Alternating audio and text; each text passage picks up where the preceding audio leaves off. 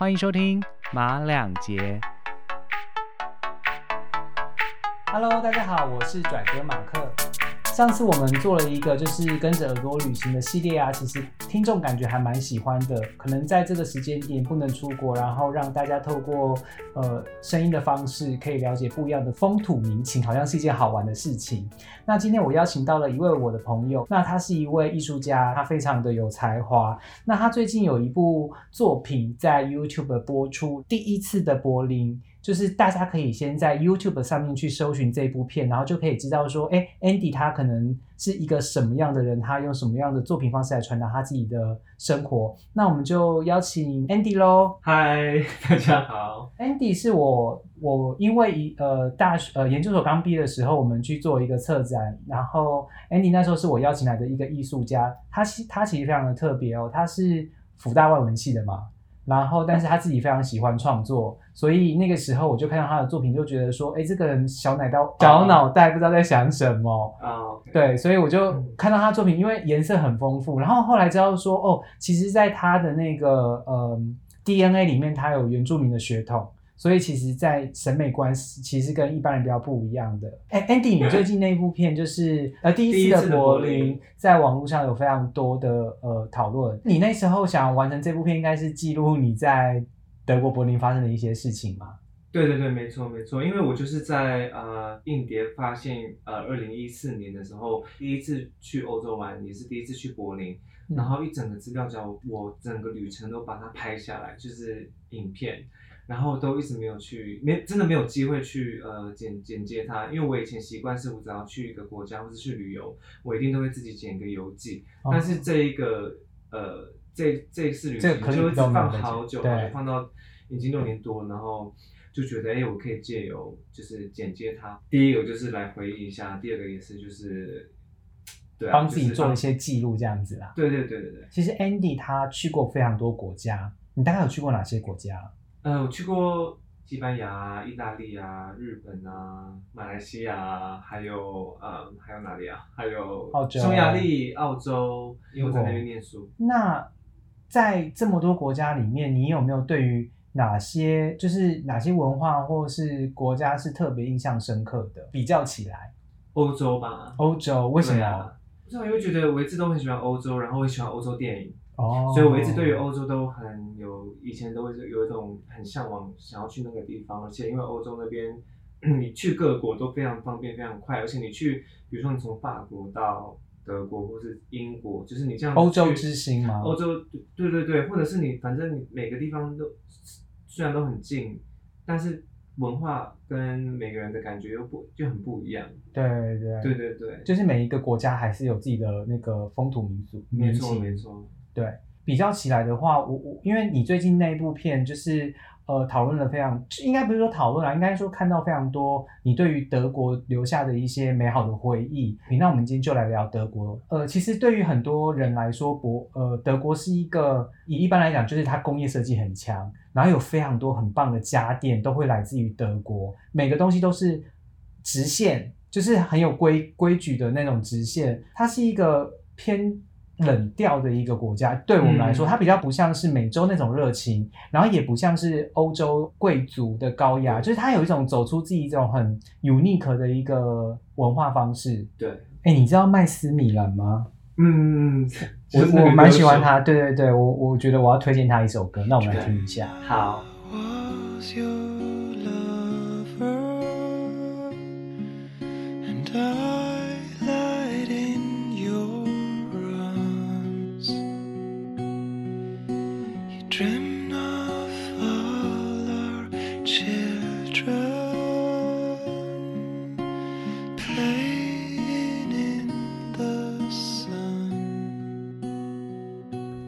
虽然刻板印象，大家都觉得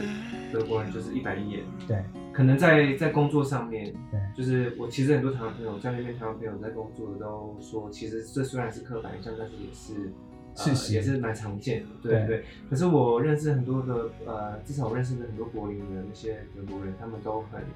就思想蛮开放的，然后都是很。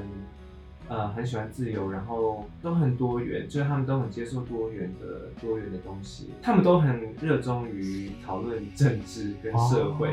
对，呃，但他们很注重就是多元化，对然后大家思想都很开放。讲到这边，嗯我想说，先帮各位再更进一步的了解一下德国这个国家哈。那其实我们对于德国，除了刚刚讲在设计上面，其实是非常知名跟影响世界的。其实它有非常多的艺术家，比如说音乐的话，有贝多芬，然后莫扎特跟巴哈也都来自于德国。跟设计比较有关的，应该是包浩斯嘛，这是一个非常呃知名的一个设计学院。你也有去过他们的博物馆吗？对对对对，对，就是其实他的一些思考的东西，其实是不断的在影响呃这个社会的。那如果在时尚界的话，那个 Karl Lagerfeld 就是那个那个拉格斐先生，他也是来自于德国。然后我们呃平常最爱穿的 Adidas，我今天才知道，我不知道是德国的。我今天才知道他是德国的。其实，呃，德国他在思思想上面，他好像是更包容，然后他更开放。那其实我觉得这追根到底会回归到一件事情，就是说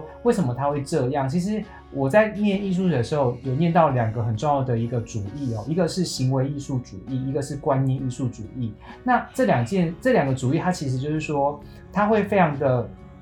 习以为常。作为一个德国人，我看到旁边有一个路人穿着七彩的衣服，那就是他，他不会对他有任何的 comment。我要这边，我要在这边讲，就是说你在美国，你那个人他可能也不会来理你，但是他心目心中就会有一些 murmur。嗯，那更不用讲在其他欧洲，比如说英国、法国，他虽然也不会来理你，但他心目中就是会可能会有一种歧视感。嗯就是说有一些隐性的语言，但是德国不一样哦。德国它因为它很强调就是思考跟行为上面的一些启发，所以我觉得德国人相对于在这方面的呃给予跟包容度是强的。嗯，所以这是我认识比较直来直往，我觉得就是他们讲话也都，他们跟他们聊天什么，他们就是还蛮直蛮直接的，蛮直爽。你跟至少我认识他们，也不会是那种什么偷偷摸摸觉得哦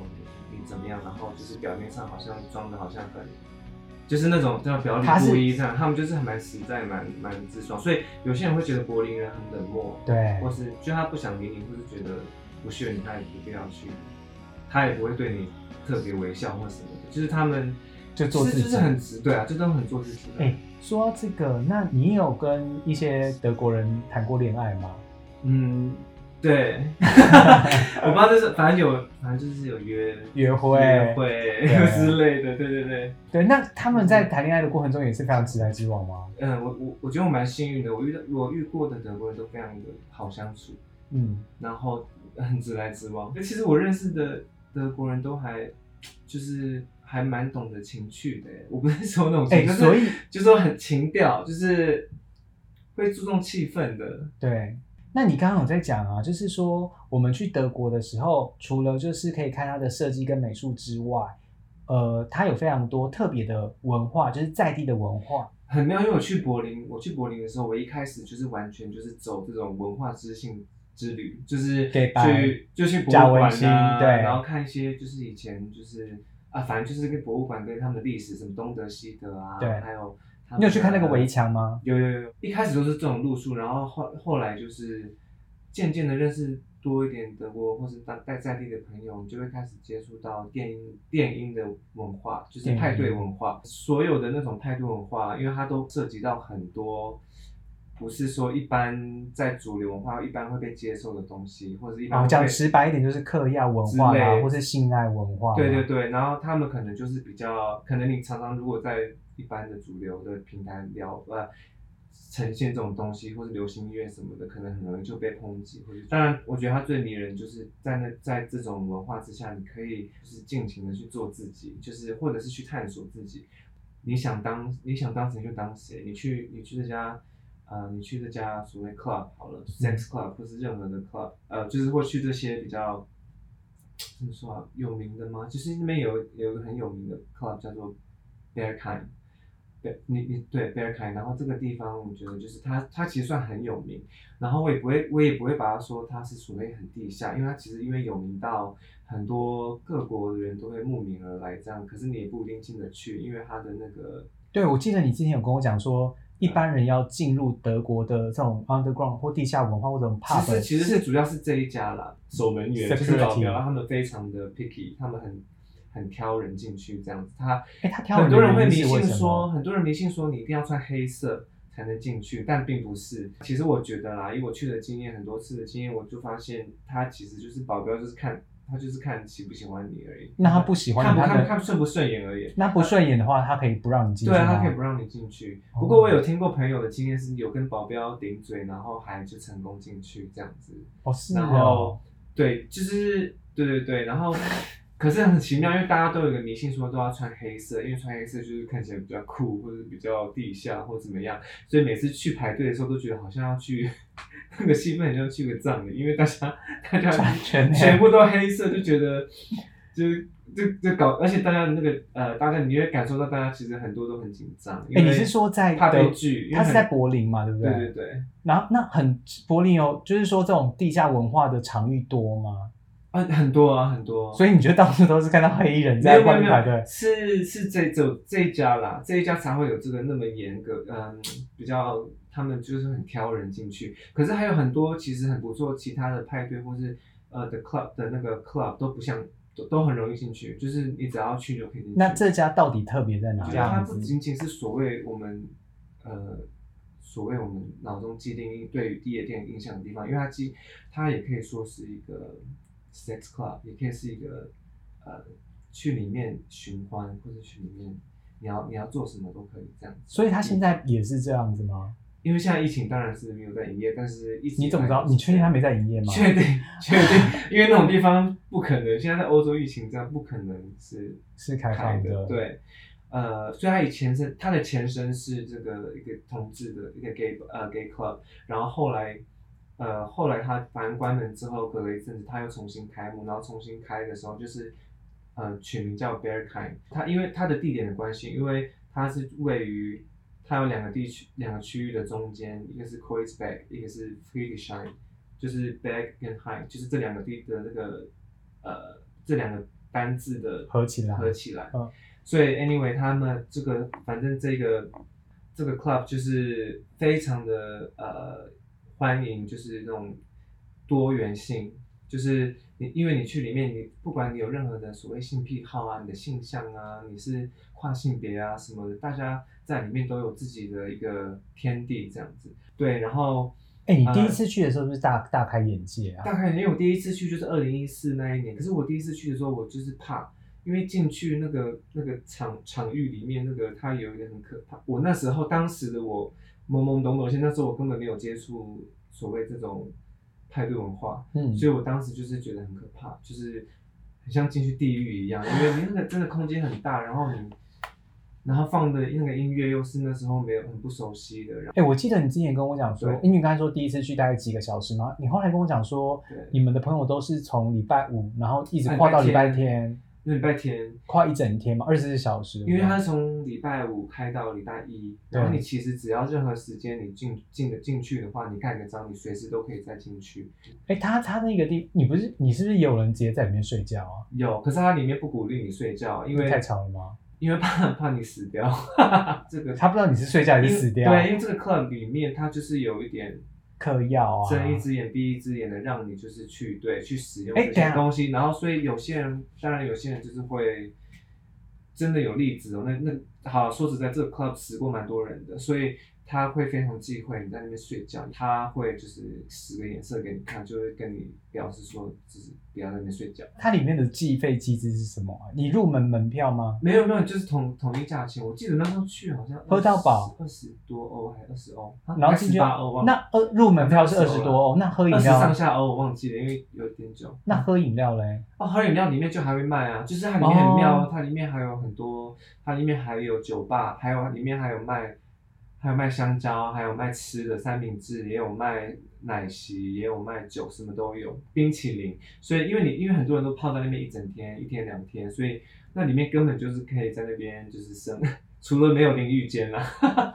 你就是可以在那边吃东西啊什么，而且不贵。哎、所以现在进去那家 club club，就是说已经不是只有同志嘛，就是说各种性别，男生女生跨性别全部都在里面他就是。很解锁，对。哎、那我问你，有德国人会种族歧视吗？会啊，会。会，懂呃，我在德国有遇到一个，其实刚好就是疫情刚开始的时候，就是我二零二零年那时候是我第一次人生人生那么直接的被我觉得被就是歧视，因为那时候我在那边跳舞跳跳跳，然后那时候疫情才刚开始，然后那时候其实，在欧洲还没有到那么严重，就是可能有一一一点点 case 按 case 这样子嘛。嗯然后那时候我就在那边跳舞的时候，呃，我记得旁边就有我就听到有人说 coronavirus coronavirus，、然后我看到我转头，他发现他是对着我讲，然后手指着我，然后他们俩这边就是用那种很挑衅，然后那边有点嘲笑，可是男生对男生。嘲笑的那个方式就是指着我说 coronavirus，然后手还这样子挥，对我就挥，好像要把我挥走那样。然后我那时候就是傻眼，然后我又觉得很受伤，又很不爽，嗯，然后，然后我整个就也不知道该怎么办，因为我就是觉得有点无感。你都没有做任何的反击哦。我也不敢，因为我我本来就不是会喜欢跟人家正面交锋，然后我就会自己，我常常就是会自己吞下去那种，然后就去找我朋友，然后就是抱怨，然后我朋友就说，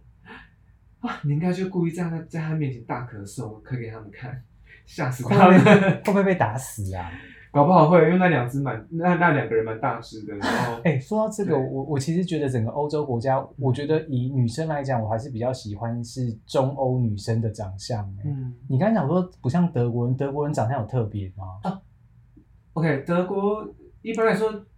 德国男生都很高嘛，嗯，然后他们的不知道他们的下巴，就是他们的那个下颚，腮帮子。这，边是下下颚吗？腮帮子。腮帮子都很很典型的，很德国宽人都是很宽，OK。然后以东方人的命理来讲，这个叫做强势。对对对，然后我是觉得蛮帅的啦，因为我蛮喜欢那种很 man 很 man 很 man 的长相，然后那你应该蛮喜欢许孝顺的大喽部，分都很高。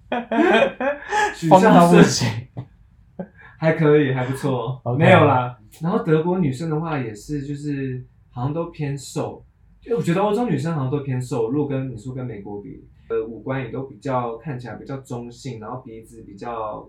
高挺，嗯，然后就是长得就是没有那么的，呃，所谓不知道这样形容对不对啊？但是就是有些有些人会说，哦，女生都长得有点 man，德国人不是像英国有就是什么皇室嘛，对不对？他们嗯没有嘛，对不对？据我所知好像没有。我我刚刚讲的是说哈，就是说如果你在一个历史悠久，就是说很重视这种文化习俗的地方，比如说中国的那个呃皇皇室嘛，他就觉得女生就应该有女生的样子；英国的皇室女生就应该有女生的样子，王子就要该王子的样子。所以我觉得相对于德国来说，他没有这个包袱。对，嗯，对，他们都是真的很很开放，思想很开放的，然后很关心，非常关，他们都年轻人哦，很多都很对于政治跟社会都很关心时事。说我大学有一个老师，他是从从就是柏林影艺学院毕业的，对，然后他来教我们一些编剧。我觉得他那时候对我最重要的影响是说，你要有独立思考的能力。嗯嗯嗯，那他因为他在德国念研究所嘛，所以我一直都觉得说，哦，可能你讲到这一点，我就会觉得说，是不是因为那边的教育可能从小就开始告诉你说，你对于这件事情要有观点，你要有自己的想法，你不要去跟随太多事情，就是你你可以你可以顺着他，但是你要有顺着他的理由。嗯嗯嗯，对，这是我刚刚忽然想到一个蛮有趣，就是我跟德国的一个文，就是教育渊源吧。就我觉得德国的那个那个派对文化、啊、跟电影文化非常的精彩。那除了就是你去柏林的时候，除了这个的话，你有没有吃到什么好吃的东西啊？我们现在对于德国来讲，就是两种食物，一个是猪脚，一个是香肠。那对你觉得怎么样？对，猪脚跟香肠我都吃过，对，然后猪脚我个人是觉得没什么感觉，但是香肠呢，呃，虽然好，第一香香肠他们有德国香肠嘛，他们叫 currywurst 这样子，然后大就是你在街上随便都会看到有卖 currywurst，它切好几块，而且还分大中小份这样子，然后然后加那个酱料，就像番茄酱啊，然后黄芥它有咖喱，对对对，然后它有它的那个也有咖，我忘记有没有咖喱酱，因为我记得就是有吃到那个咖喱的味道这样子，然后其实那边最好吃的，我觉得啦，就是是土耳其的那个 kebab，就是他们的所谓，哎、就是像沙威玛啦，哦我，们台湾的是沙威玛，可是又跟台湾沙威沙威玛很不一样，常常随便吃我都觉得好好吃，而且很便宜然后可能三欧以下就是超大超饱满，里面那个肉很多啊，然后那个加超多蔬菜，它是所有的肉杂在一起。还是说你要你可以选择？可以选，可以选哦口味，它有好多口味可以选。嗯，。对，所以 K-pop 是其实我最喜欢，而且又便宜啊。就哎是，那你刚刚在讲像那个德国猪脚啊、呃香肠啊，然后还有你说那个像沙威玛那个什么 K-pop kebab，那那个其实在德国的消费是便宜的吗？很便很便宜耶，我会觉得台湾的便当像多少？一百啊，一100百一啊，其实香肠还我觉得还便宜一点台北的啊香肠还比较便宜一一点。对啊，那 kebab 呢？也是啊，K K-pop 比较便宜，所以柏林的整个消费，其实你觉得跟台湾其实差不多，差不多？嗯，而且我觉得是因为台湾也越来越贵了，所以其实是差不多的。而且柏林那边的超超市买买酒那种买一一手那种都超级划算的。你刚才在讲，我们已经知道了次文化，然后它的食物，你在德国有发生什么好玩的事情吗？哦，我觉得这个说好玩也也不是很好，因为这是有点像是人生的一个创伤，创伤。你创到哪里？没有，就是我第一次，呃，就是我唯一一次人生唯一一次溺水，就是在在在在德国，在柏林的湖边。那是我也是我后来我去柏林经历最热的一次夏天。对，对，所以你就看到湖就跳下去了吗？对，就是所以说就是夏天大家都会去湖那边超多湖，而且很多湖都很有特色哦。有一般的湖，你说在市区就很多湖吗？呃，对对对，柏林市区呃有市区对，但是也有那种你要需要到外外围一点。外郊，可是他们很多湖边啦，郊外，然后也都有不同的名字，然后重点是他们有很多不同，他们有所谓裸，有一些湖是专门可以裸体，或者是天体营的概念。对对对对对，然后那边算是应该不会，也不会大惊小怪。不会不。会，对，所以夏天最好玩的事就是湖边，然后我就是在那年夏天溺水了，对，那时候我真的觉得我快死了，因为我就是脚踩空，就是我我的脚感受不到 感受不到有地面触不到我，就整个就是对我就整个就是慌张失措，然后我就整个就大溺水。可是重点是因为我那时候会溺水，是因为我就是看到很多很多欧洲人、外国人就就这样游游游游到那个湖中央很远处，然后大家在那边头探出来在那边玩水啊，然后那边聊天啊，就就是浮在那边很轻感觉很轻松。然后我就觉得说，哎，好像应该很容易吧，所以我就想说就我也就往往前面越游越越深，结果发现啊脚就是脚没有地，我就开始没有安全感，然后而且我会觉得我要一直踢水，我才能够浮在水面，所以我就觉得累，一一点都不像他们那么我就自在。对，我就觉得对，一点都不像他们自在，然后觉得超累的，然后就马上就往下沉了。所以叫做云深不知处啊，你永远都不知道他们脚里面踩的是什么。对啊，所以我就觉得他们好厉害，啊为什么他们都可以，而且都感觉他们不不费任何力气耶。哎、好，那 Andy，我想请问一下，嗯就是说去德国柏林有什么特别要注意的事情？呃，如果因为你去玩的话嘛，然后又呃，你去玩的话，我觉得你还是要注那个稍微注意一下自己的那个随身物品。哦，扒手很多，如应该是说对爬爬手蛮多的，然后我觉得欧洲都是这样啦，其实不只是柏林。我会这么说也是因为很，我那时候在柏林有住一小镇子，然后我常常会去那边的咖啡店，嗯。然，后使用电脑，对，然后带着电自己的电脑去，然后结果我常常就会去呃上厕所，然后电脑就这样放在放在桌上。我所有住在柏林的朋友，对，他们知道我竟然可以这样子，然后电脑还没有被偷，他们都觉得是个奇迹。然后我那时候也很白痴，哎，为什么我我我那时候根本没有想到说电脑会被偷，因为我想说啊，去咖啡店就是去上厕所，就是这根本不需要那个啊，不需要特别去注意吧，因为我想说去咖啡店的人素质应该也不会想要特别偷你电脑吧。然后我那住在柏林的朋友都说，他们如果在咖啡店用电脑，他们都会就是带着他去上厕所，对，会不会电脑没被偷走，然后结果被淋湿了？那有没有什么特别的季节是你比较推荐的？季节当然是夏天啊，因为夏天的柏林就是它最好玩，因为夏天就出现很多呃跳蚤市场，啊，，对，然后很多还还有很多派对，然后还有它的它的那个很它的跳蚤市场是像那种 vintage，就是卖一些二手旧旧的。没错没错，对对对因为我觉得那个德国的冬天，在我的印象都非常的萧瑟。对，没错，就是超级不建议呃冬天去，因为、嗯因为本身的柏林的冬天就是除了冷的要死之外。真的就是外面就是啊、空，常常空无一人，然后就是感觉有一点点让人觉得很郁闷，哎很惆怅。惆怅，呃，对。可是柏林的二月份我二月份都是柏林影展，所以那时候。哦。冬天的话，以冬天来说啦，比较大的事情就是呃柏林影展，所以你如果对电影有兴趣的话，其实如果冬天去那，你可以去去看柏林影展，然后去看一些电影，因为常常台湾很多片都会去柏林展展出。德国的夏天是几月到几月？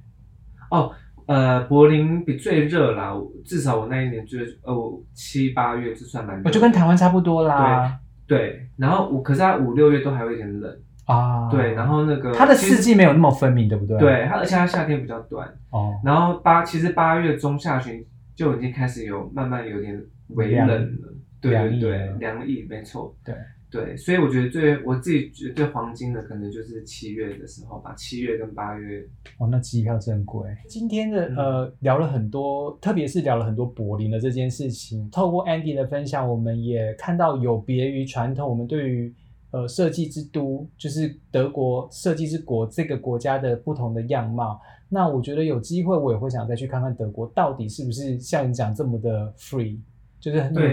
那就是我要带你带路这样，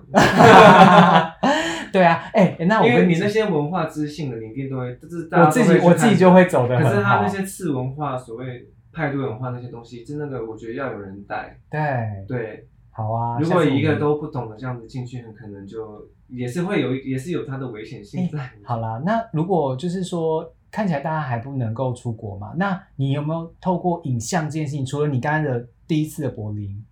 以外，有哪哪些德国的电影是你还蛮推荐，然后觉得大家可以透过眼睛也来干干瘾的吗？